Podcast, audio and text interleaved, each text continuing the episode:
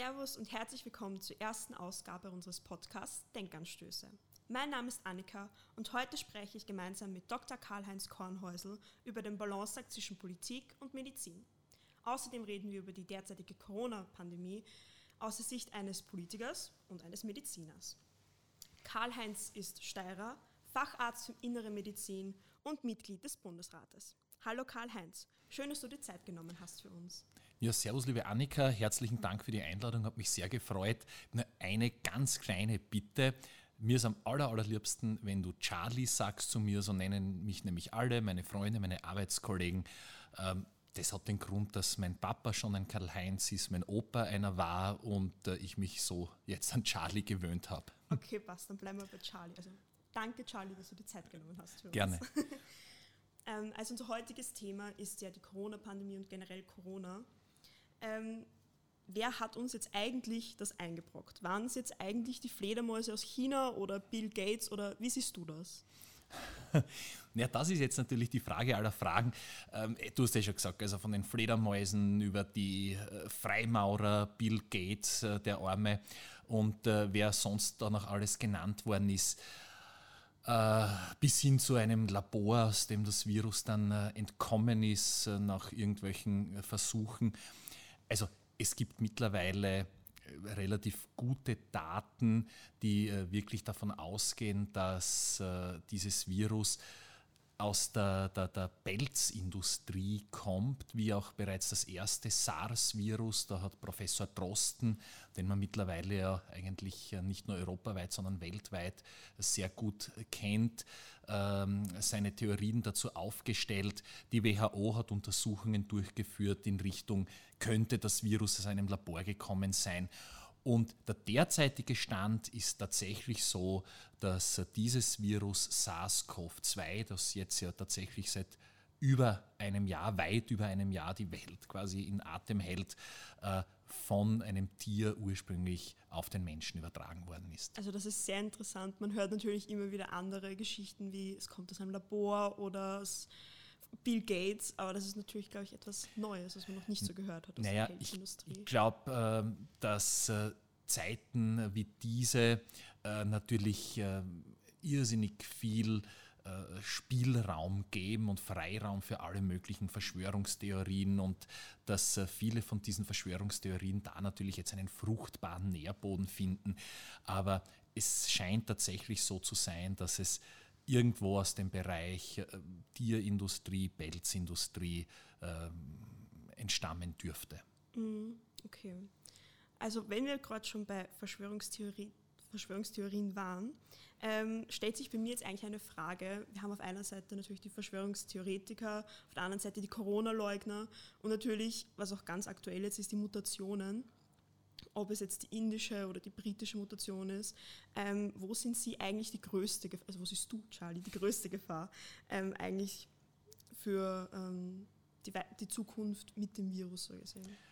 Also ich glaube, die größte Gefahr ist generell das Negieren und Herunterspielen. SARS-CoV-2 ist eben nicht Husten, Schnupfen, Heiserkeit, so wie es eben gerne von Leugnern dargestellt wird, sondern das ist wirklich eine schwerwiegende Erkrankung, also Covid, Corona Viral Disease, so heißt ja dann die entsprechende Erkrankung, wenn sie ausgebrochen ist. Das ist eine schwerwiegende Erkrankung, die äh, auch schwerwiegende Nachwehen hat und Folgen haben kann und bis, wie wir wissen, zum Tod führen kann, durch viele Millionen Todesfälle mittlerweile weltweit. Also das ist sicherlich eine gewisse Gefahr.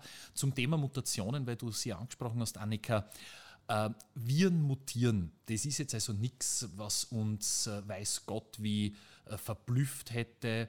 Äh, das wissen wir seit langem. Wir neigen dazu zu mutieren und äh, es geht dann einfach nur darum, wie man damit umgeht. Und wenn ich da jetzt an die neuen Impfstoffe denke, ich meine damit vor allem diese mRNA-Impfstoffe, das ist übrigens eine Technologie, die wir auch schon seit gut 30 Jahren kennen insgesamt, auch in der Krebstherapie schon eingesetzt worden ist, dann haben wir mit diesen neuen mRNA-Impfstoffen aber den Vorteil, dass wir sehr rasch oder dass die Wissenschaft sehr rasch auf eine Mutation reagieren kann und den Impfstoff adaptieren kann.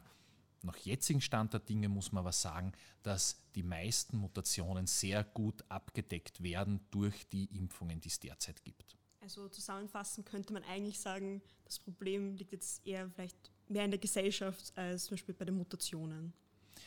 Natürlich stellen Mutationen eine gewisse Herausforderung dar und man muss aufpassen, dass äh, die nicht völlig aus den Fugen geraten. Aber ähm, ich glaube, es hängt schon sehr stark an unserem Verhalten. Ja? Und das hat man ja auch gesehen, wenn wir uns gehalten haben an die Maßnahmen wie Abstandsregeln, äh, Mund-Nasenschutz tragen, Händehygiene etc., dann hat das auch Früchte getragen. Anderes Beispiel, jetzt ein bisschen ein Sidestep zu Covid. Wir hatten in dieser Saison kaum bis gar keine Influenza-Fälle in Österreich, also die Grippefälle. Warum? Weil natürlich diese Maßnahmen auch einen sehr, sehr positiven Effekt gehabt haben äh, gegen die Ausbreitung äh, der Grippe. Was ich damit sagen will, ist, diese Maßnahmen greifen, da gibt es Zahlen, da gibt es Studien und äh, ja, jeder, der da was anderes behauptet, der ist da leider Gottes auf einem Holzweg.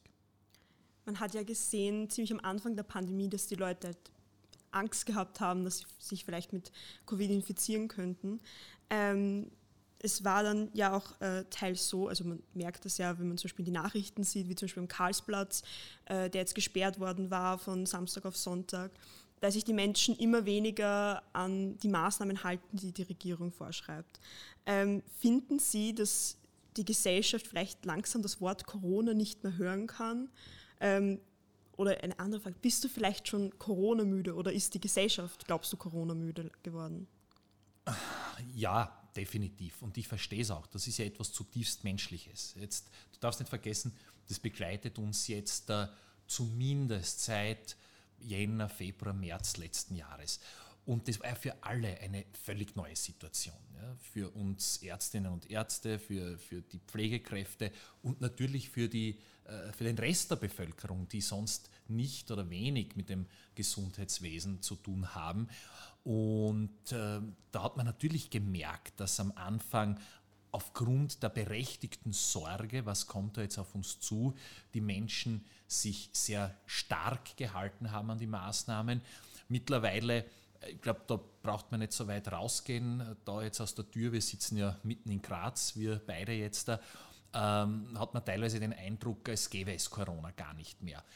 Äh, das ist menschlich nachvollziehbar, das ist natürlich auch verständlich. Wir sind soziale Wesen, wir sehnen uns nach Nähe, sehnen uns nach dem Austausch. Ich glaube, es ist aber schon wichtig, dass man einerseits, oder das geht jetzt von meiner Person aus, dass ich einerseits als Arzt und andererseits aber schon auch als Politiker darauf hinweise, dass wir noch nicht ganz durch sind mit der Geschichte und dass es wichtig ist, auch weiterhin vorsichtig zu sein und ein gewisses Augenmaß zu bewahren, äh, weil wir ja nicht wollen, äh, dass äh, eine weitere Welle über uns drüber rollt, wenn ich das so sagen darf.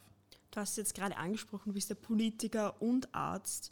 Ähm, du hast wahrscheinlich die Pandemie aus einem ganz anderen Blickwinkel gesehen als wir. Wir sind ja junge Leute, wir sehen das vielleicht ein bisschen anders. Ähm, wie hast du die Pandemie miterlebt? Naja, ich weiß gar nicht, ob ich es so anders miterlebt habe. Natürlich hat mich das äh, auch massiv bedrückt und betroffen gemacht ja, dass ich äh, Freunde nicht treffen durfte, dass ich meine, meine Eltern nicht sehen durfte und, und nur über Telefon, äh, FaceTime und, und sonstige Kanäle kommunizieren konnte. Ähm, also von daher glaube ich gar nicht, dass ich so viel anders erlebt habe.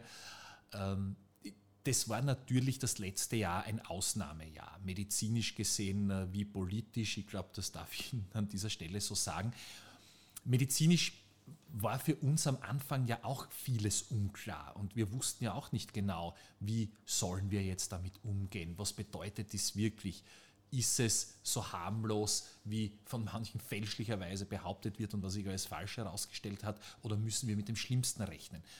Was ich aber gesehen habe, und das ist schon auch schön, es hat hier wissenschaftlich und medizinisch eigentlich fast einen weltweiten Schulterschluss gegeben. Wir konnten sehr früh auf Zahlen, Daten, Fakten, Studien aus Asien zurückgreifen und wir haben natürlich jeden Tag dazugelernt zu diesem Virus und rund um diese Erkrankung.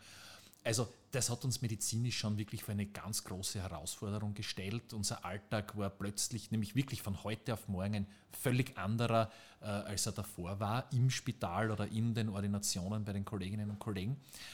Und politisch natürlich auch eine Ausnahmesituation, ja, weil man auch da nicht wusste, äh, wie, wie geht man jetzt um damit ist immer wieder so dargestellt worden, naja, das ist eine Bösartigkeit äh, der Regierung, wenn Lockdowns verhängt werden oder, oder, oder der Landeshauptleute oder von sonst irgendjemanden. Ähm, ich bin ja ganz ein großer Fan, Klammer auf, Achtung, Sarkasmus, Klammer zu, von all jenen, die immer die Bücher von hinten lesen beginnen und dann sagen, na, warum habt ihr das nicht gemacht oder jenes gemacht, äh, das wäre doch viel besser gewesen. Äh, ich glaube, in der Zeit, wie wir sie erlebt haben, war es wichtig, dass man einfach klare Entscheidungen trifft, basierend auf den Daten und Fakten, die da waren von Seiten der Wissenschaft. Und wenn ich jetzt dieses Jahr oder über ein Jahr so Revue passieren lasse, dann komme ich für mich zu dem Schluss, ich glaube, das kann man generell so sagen, dass wir das recht gut oder eigentlich sehr gut gemacht haben aus österreichischer Sicht. Jetzt kann man natürlich sagen, ja, da und dort wäre noch Luft nach oben gewesen, natürlich. Aber alles in allem sind wir gut durchmanövriert durch diese Pandemie. Also wenn ich mich jetzt so zurückerinnere an mein Jahr 2019, war das immer so ein Wechsel zwischen Freunde treffen, draußen sein und fortgehen, wenn ich das jetzt so sagen kann.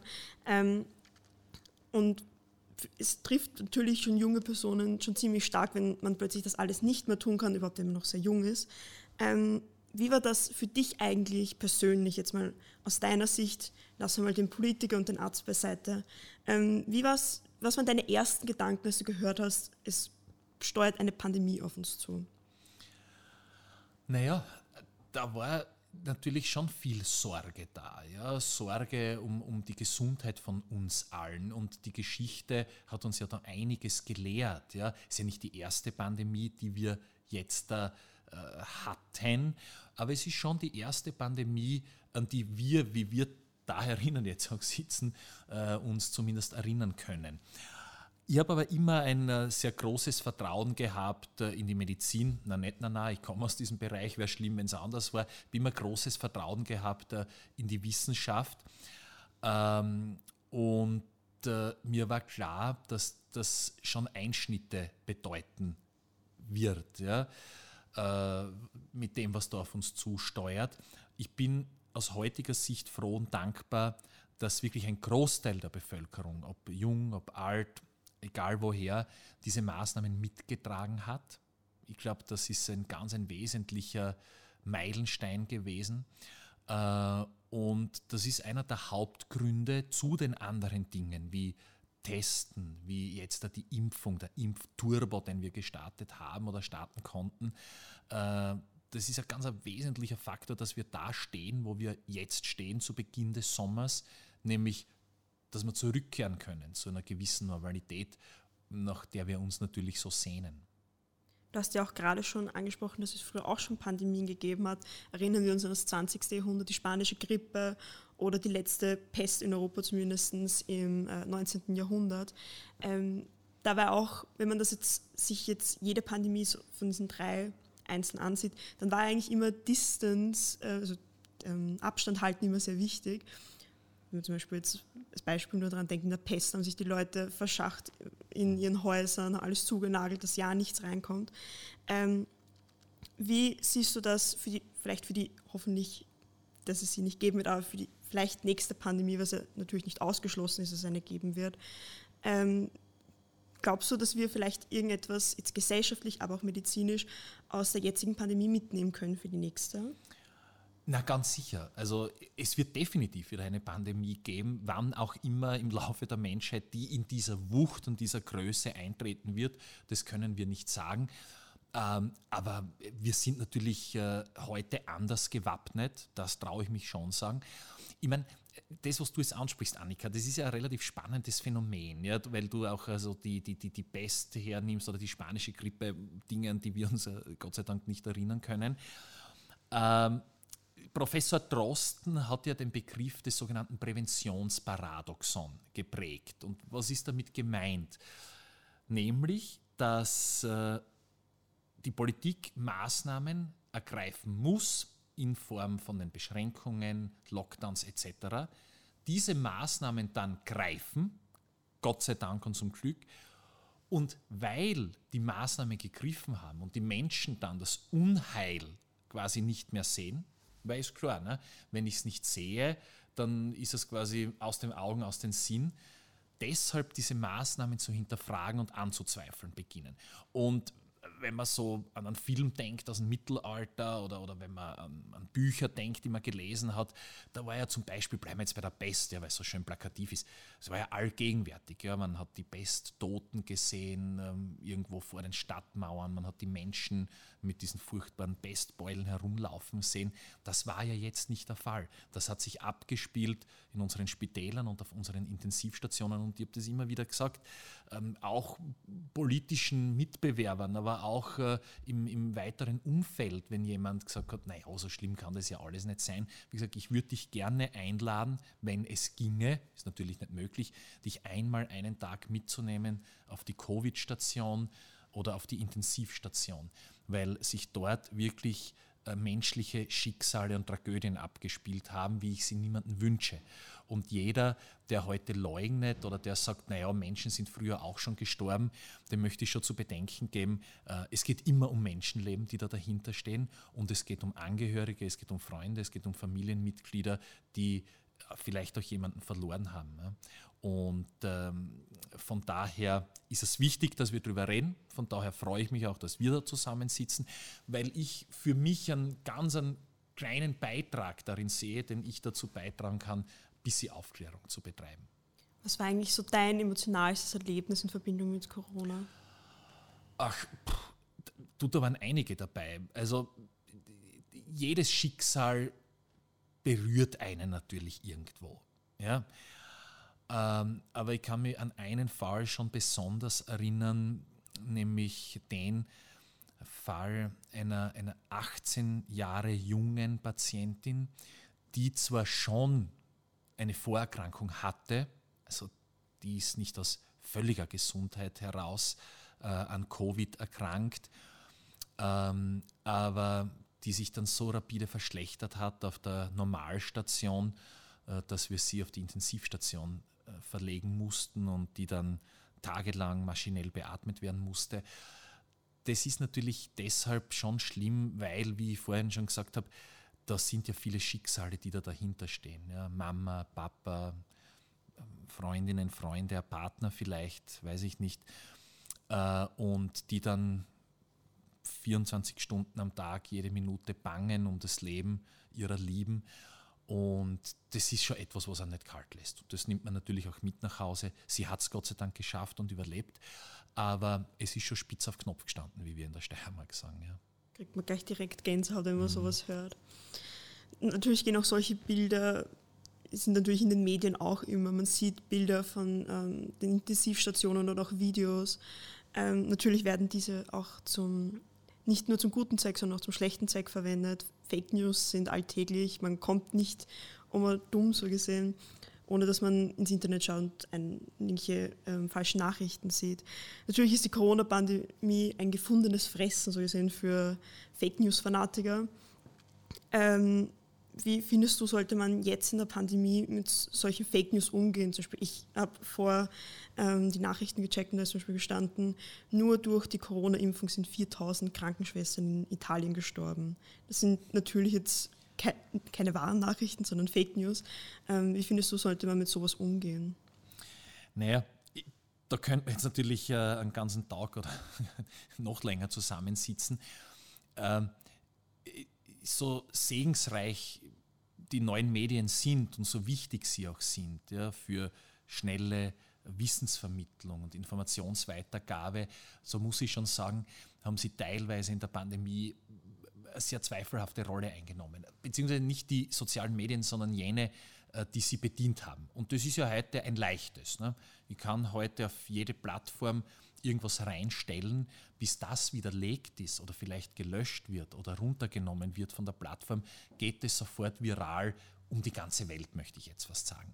Und du hast angesprochen, natürlich Zeiten wie diese bieten einen wunderbaren Nährboden für, für Gerüchte, für Märchen, für Verschwörungstheorien. Wichtig ist es, glaube ich, trotzdem, dass man sehr genau hinhört und hinschaut, von wem sie kommen und dann versucht auch äh, Ängste zu nehmen und, und der Unwissenheit dazu begegnen. Es ist ja nicht jeder, der so etwas erzählt oder weiter verbreitet, ein radikaler Gegner. Das muss man ja dazu sagen. Nehmen wir das Thema Impfen her. Und da muss man schon sehr, sehr genau unterscheiden zwischen einem wirklichen Impfgegner, der das aus welchen Gründen auch immer ablehnt, und zwischen einem Impfskeptiker. Und beim Impfskeptiker habe ich aber die Chance, durch ein aufklärendes Gespräch, durch gute Argumente, durch Zuhören die Sorgen zu nehmen und den davon zu überzeugen, dass äh, das Risiko-Nutzen-Verhältnis in überhaupt keiner Relation steht, weil der Nutzen um so vieles überwiegt, als was ein äh, potenzielles Risiko besteht. Und ich glaube, da muss man einfach sehr, sehr genau unterscheiden, woher das auch kommt. Oft dieses äh, Angst, manchmal auch Frustration, was die eigene Situation betrifft, vielleicht weil jemand einen Job verloren hat, vielleicht äh, weil jemand ein anderes Schicksal erlitten hat.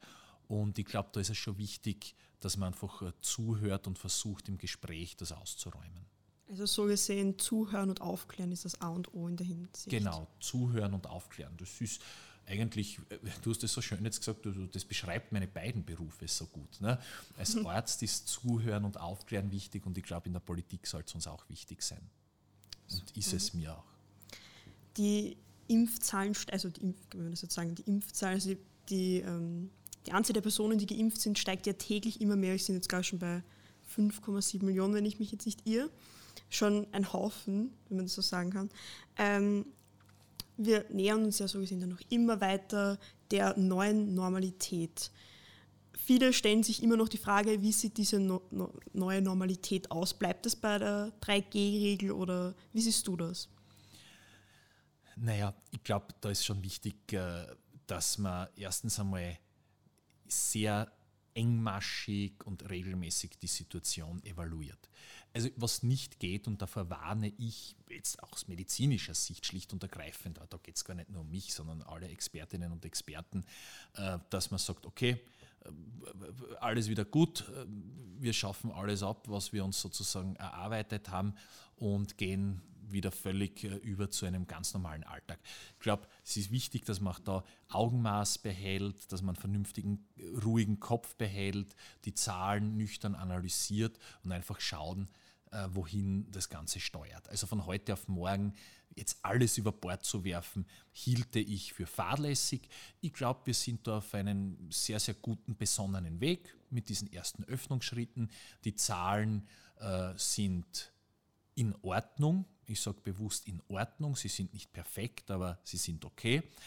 Äh, und das hängt natürlich schon mit dieser Strategie zusammen, die wir verfolgt haben von Beginn an, nämlich dieses testen, testen, testen und jetzt die Impfung, die, und du hast angesprochen, Annika, Gott sei Dank äh, sich immer größerer Beliebtheit, wenn man das so sagen kann, unter Anführungszeichen erfreut.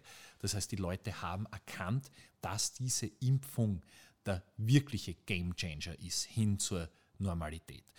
Und ich sage ja immer, es ist ganz spannend wenn man so diese Pandemie Revue passieren lässt. Ja, das lässt natürlich schon auch tief blicken ja, in die Gesellschaft, weil erinnert dich, ähm, ganz am Anfang, als die Impfung noch nicht da war. Ja, wir haben zwar händeringend gewartet und gehofft, wann kommt sie, wann kommt sie. Und ich nehme da meine Familie her, die ist für mich da immer so ein bisschen ein Gradmesser. Habe eine sehr große Familie, vor allem meine, von Seiten meiner Frau. Ähm, und da waren auch viele, die gesagt haben, ah, also ich warte zuerst ab. Ne? Ich lasse mich lieber nicht impfen, da schauen wir, wie es, keine Ahnung, der Merkel geht oder dem Kurz oder dem Van der Bellen oder sonst irgendjemanden. Und äh, ich warte mal ab. So, was ist passiert? Dann war die Impfung da und es ist zu einer Verknappung zu Beginn gekommen. Erinnere dich. Ne? Dieser, dieses Rohstoffsimpfung, ich bezeichne es jetzt einmal so. Und plötzlich ist ein Impfneid entstanden, weil jeder der Erste sein wollte. Und äh, jeder sich gedacht hat, warum hat mein Nachbar oder meine Nachbarin einen Termin zwei Tage vor mir? Das ist unfair. Ähm, naja, das, äh, jetzt will ich nicht sagen, dass das gut ist, aber das hat zumindest die Impfbereitschaft schon deutlich angehoben. Das darf man, glaube ich, schon sagen an dieser Stelle. Ja. Das ist natürlich auch schön zu hören, dann immer, wenn man, wenn man sieht, dass von Leuten, die noch skeptisch am Anfang waren, zu, dass zu Leuten wird, die dann sich auch impfen lassen. Das ist natürlich auch ein, ein Beitrag zur neuen Normalität oder zur hoffentlich zurückkehrenden Normalität bald. So ja. ist es. Ähm, ich glaube, Nomen ist Omen, unser Podcast heißt Denkanstöße. Ähm, hättest du einen Denkanstoß für unsere jungen Zuhörerinnen und Zuhörer? Uh, Einige, na tatsächlich. Ich, ich rede ja oft mit, mit, mit meinen jungen, also noch jüngeren, jetzt fühle ich mich auch nicht alt mit meinen 39, muss ich auch dazu sagen, aber mit unseren jungen Studenten äh, im Spital und so, wie die das gesehen haben oder wie sie es noch sehen. Und das ist ganz interessant, welche, welche Blickwinkel da auch kommen, die ich so noch nicht hatte. Äh, und dann habe ich ja selber zwei Kinder, also die Anna wird jetzt elf, mit der kann man schon ganz gut über diese Situation reden. Für die war es natürlich auch nicht leicht, ja, erste Klasse Gymnasium und, und dann sieht man sich so selten und man kennt sie noch nicht wirklich. Die Clara, die Fünfjährige von mir, die hat das einfach äh, toll gefunden, dass der Papa fast jeden Abend zu Hause war, wenn er nicht Nachtdienst gehabt hat, weil es hat keine Termine gegeben. Also sprich politisch war es ja, was das anbelangt, eher ruhig. Aber es gibt zwei Dinge, die ich vielleicht mitgeben möchte. Ich habe nämlich zwei Dinge wirklich sehr genau beobachtet. Und das eine habe ich wunderschön gefunden, dass vor allem zu Beginn der Pandemie eine irrsinnige Solidaritätswelle durch das Land gerollt ist, ja, nämlich dieses Aufeinander Acht geben, auf den anderen schauen, den anderen unterstützen. Denkt man das selber in der Siedlung, wo ich wohne, da sind plötzlich äh, im schwarzen Brett äh, äh, Zettel gehangen, wo irgendein Mitbewohner geschrieben hat, ich gehe für Sie einkaufen, wenn Sie nicht aus dem Haus gehen wollen. Na, wo hätte es denn das vorher gegeben? Dass plötzlich jemand sich freiwillig zur Verfügung stellt und sagt, ich, ich, ich erledige für sie irgendwas, ich gehe für sie zur Post, ich gehe einkaufen oder sonst irgendwas. Also da war eine irrsinnige Welle der Hilfsbereitschaft und der Solidarität spürbar. Das ist etwas, wo ich mir wünschen würde und was ich so als Denkanstoß mitgeben würde. Bewahren wir uns diese guten Seiten, aber es ist im Leben immer so, die Medaille hat zwei Seiten und dort, wo die Sonne scheint, dort gibt es auch Regen. Was ich mit äh, Fortdauer der äh, Pandemie natürlich auch wahrgenommen habe, war dann sehr wohl äh, eine gewisse Ich-Bezogenheit, äh, eine gewisse, ich formuliere es jetzt einmal flapsig, Wurstigkeit. Und da würde ich mir wünschen und mitgeben, dass wir nicht zulassen, dass diese Dinge Herr werden über uns. Aber ich habe so viel positive Begegnungen gehabt mit jungen Menschen, auch in der Pandemie und, und im Spital, abseits des Spitals, dass ich sehr, sehr zuversichtlich bin, egal was kommt in den nächsten Wochen und Monaten, dass wir das gemeinsam gut meistern werden. Perfekt. Dann danke dir, Charlie, für das wirklich sehr, sehr interessante und spannende Gespräch. Und das war's auch schon wieder mit unserer ersten Ausgabe von unserem Podcast Denkanstöße. Unser nächstes Gespräch findet ihr bereits nächsten Samstag wieder auf unserer Homepage www.denkanstöße.at und auf unserer Spotify-Seite. Ansonsten einfach auf Instagram unter Podcast-Denkanstöße up to date bleiben. Tschüss und bis bald!